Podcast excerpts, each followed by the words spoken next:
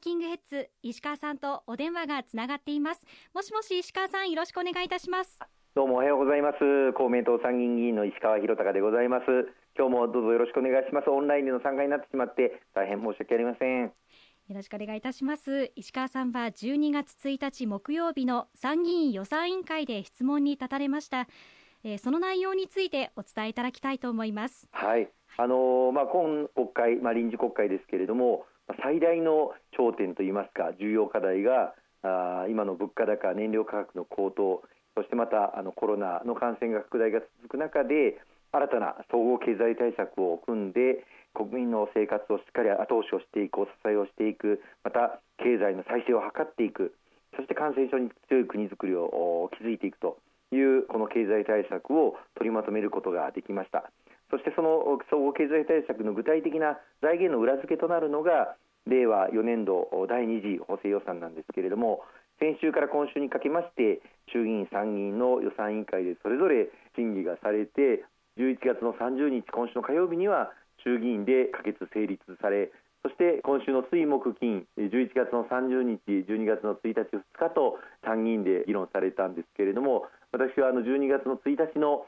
朝9時から参議院の予算委員会で公明党を代表して質問に立たせていただきました。まずは総合経済対策についてどのような質問をされたんでしょうか？はい。新型コロナが感染再拡大今しておりますしまたロシアによるウクライナ侵攻これに端を発した世界的な物価高騰また円安も急速に進んだなどですね日本の経済がいろんなリスクにさらされています。こうした中にあって、まあ、買い物に行っても値段が上がっていて大変だというお声もたくさん地元でも地域の方からいただいているところなんですけれども今回の政府が組み立てた総合経済対策必要なところに必要な予算が行き渡るそういった経済対策になっているというふうに思っています。この経済対策についてまずは岸田総理から改めてその意義についてあのお伺いをさせていただきました。岸田総理からは公明党からもさまざまなご提言をいただいて今回の総合経済対策を組ませていただきましたというふうにご答弁いただきまして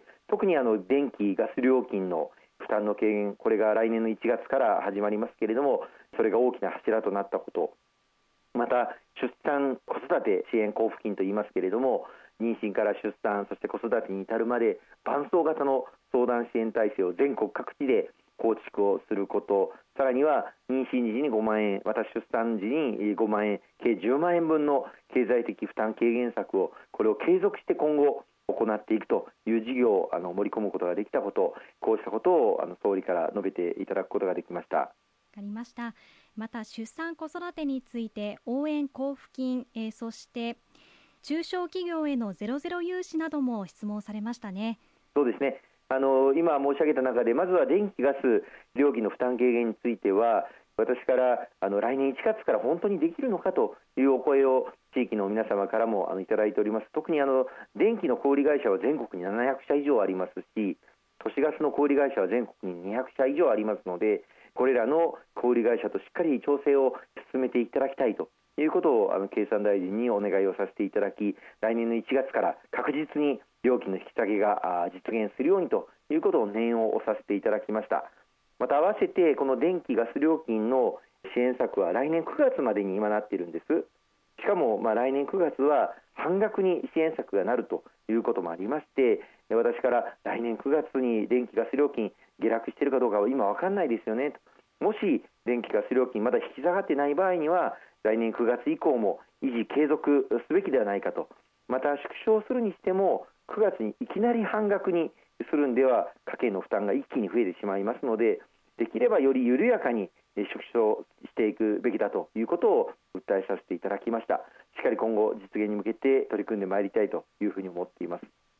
またあの出産子育て応援交付金のことも細かいことですがあの厚労大臣に聞かせていただきました。というのも今回の出産子育て応援交付金、まあ、国で3分の2は補助をするんですが残り3分の1都道府県6分の1と市町村6分の1になりますが地方自治体の負担が生じることになります。この負担をあの嫌って自治体によってはもしかしたらこの事業を実施しないという自治体が出てはいけないと。全国すべての自治体でこの事業を実施していただきたいという思いから自治体の負担軽減にさらに取り組んでいただくことをあのお願いをさせていただきました。特にクーポン券を発行していただくなどの事務経費については国が10分の10見るということになっているんですが今のところ予算では最初の立ち上げ時のクーポン発行事務経費しか10分の10になっていないんですね。しかしこれは継続して行っていく事業ですから来年度以降も生まれてくるお子さんすべてが対象になっていきますので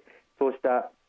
あの継続してこのクーポン発行にかかる事務経費も10分の10国が負担すべきだということもあのお訴えをさせていただきました。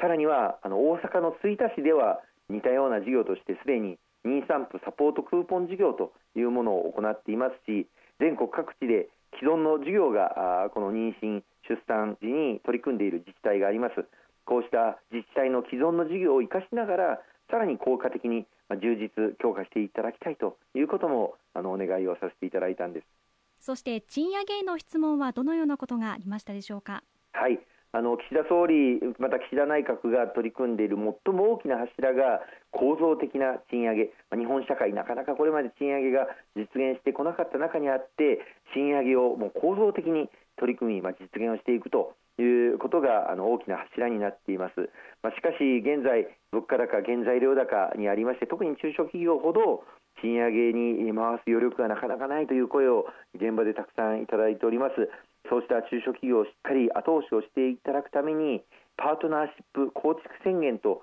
いうものがあるんですがこれはあの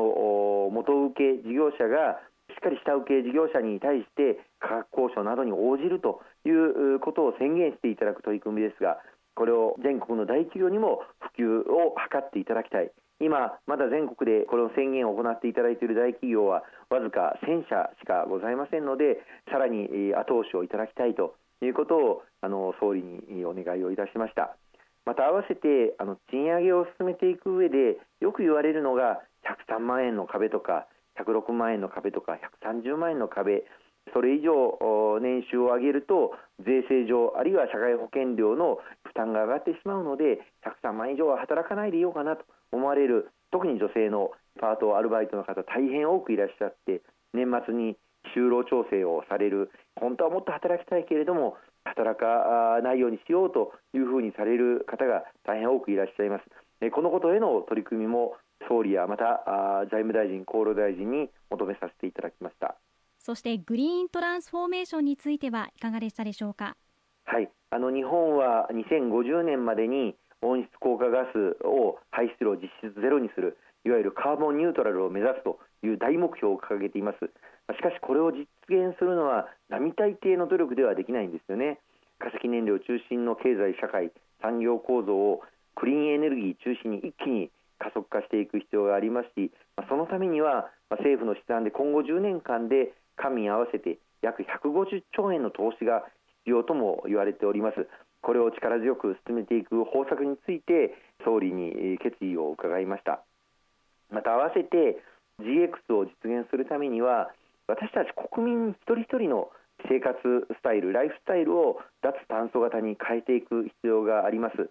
昨年あの公明党の強い推進でグリーンライフポイントという制度が実現されたんですけどどういう制度かと言いますと例えばあの販売期限間際の食品を購入されたりとかプラスチック製のスプーンの受け取りを辞退された場合には、まあ、こういった環境に配慮した行動を行っていただければ企業や団体がその方にポイントを付与すると、まあ、環境に優しい行動を促す、えー、行動に対してポイントを付与していくというのがこのグリーンライフポイントで実現を図ることができました。このグリーンライフポイント事業をしっかりとさらに継続をしていただきたいということとこのグリーンライフポイント事業を礎として国民の脱炭素への行動変容を図っていくさまざまな取り組みを進めていただきたいということをお願いをさせていただきました。ありがとうございました。後半も引き続きお伝えしていきます。